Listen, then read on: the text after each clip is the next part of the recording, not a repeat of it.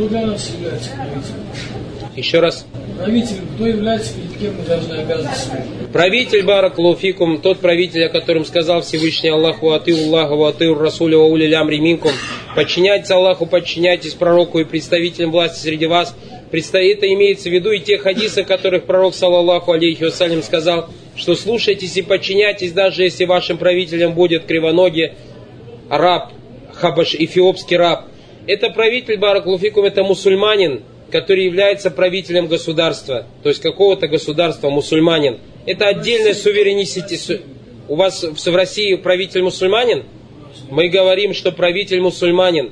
Если у него отдельное государство и правитель мусульманин, это тот правитель, о котором говорит Всевышний Аллах Субтитры ва аты Аллаха ва аты Расуля ва улиль амри минкум и представить среди вас. Это тот правитель, про которого Пророк, саллаллаху алейхи вассалям, сказал, подчиняйся твоему правителю, даже если это будет эфиопский раб Баракулуфикум. И поэтому подчиняться тоже фильмаруф, как пришло в хадисе инна матаату фильмаруф.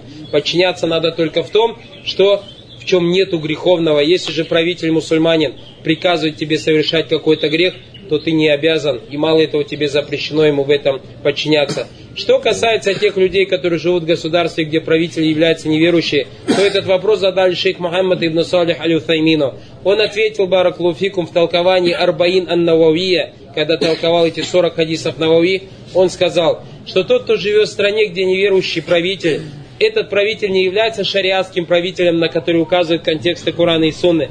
Однако, если ты живешь там, то ты подчиняешься ему не из того, что тебе Аллах приказал подчиняться правителю мусульманин, а от того, что ты находишься в его владениях, как в гостях у человека. Ты пришел в гости у человека, тебе говорят, проходи сюда, сюда, садись, сюда, не садись, вот таким же образом. И опять же, только фильм Аруф, только в том, что не противоречит Аллаху Субтитры. И это баракулуфикум из во избежания хаоса, чтобы не было хаоса. То есть сейчас, например, каком-то государстве в Америке, допустим, президент, светофоры есть, правильно? На красный останавливайся, на зеленый не останавливайся. И мусульмане начнут, это кафирские, тагутские законы, на красное не останавливаться, на зеленый ехать. И каждый начнет ехать, как ему захочется. Начнется хаос, начнется бардак. Будут аварии, будут смерти. Баракулуфикум.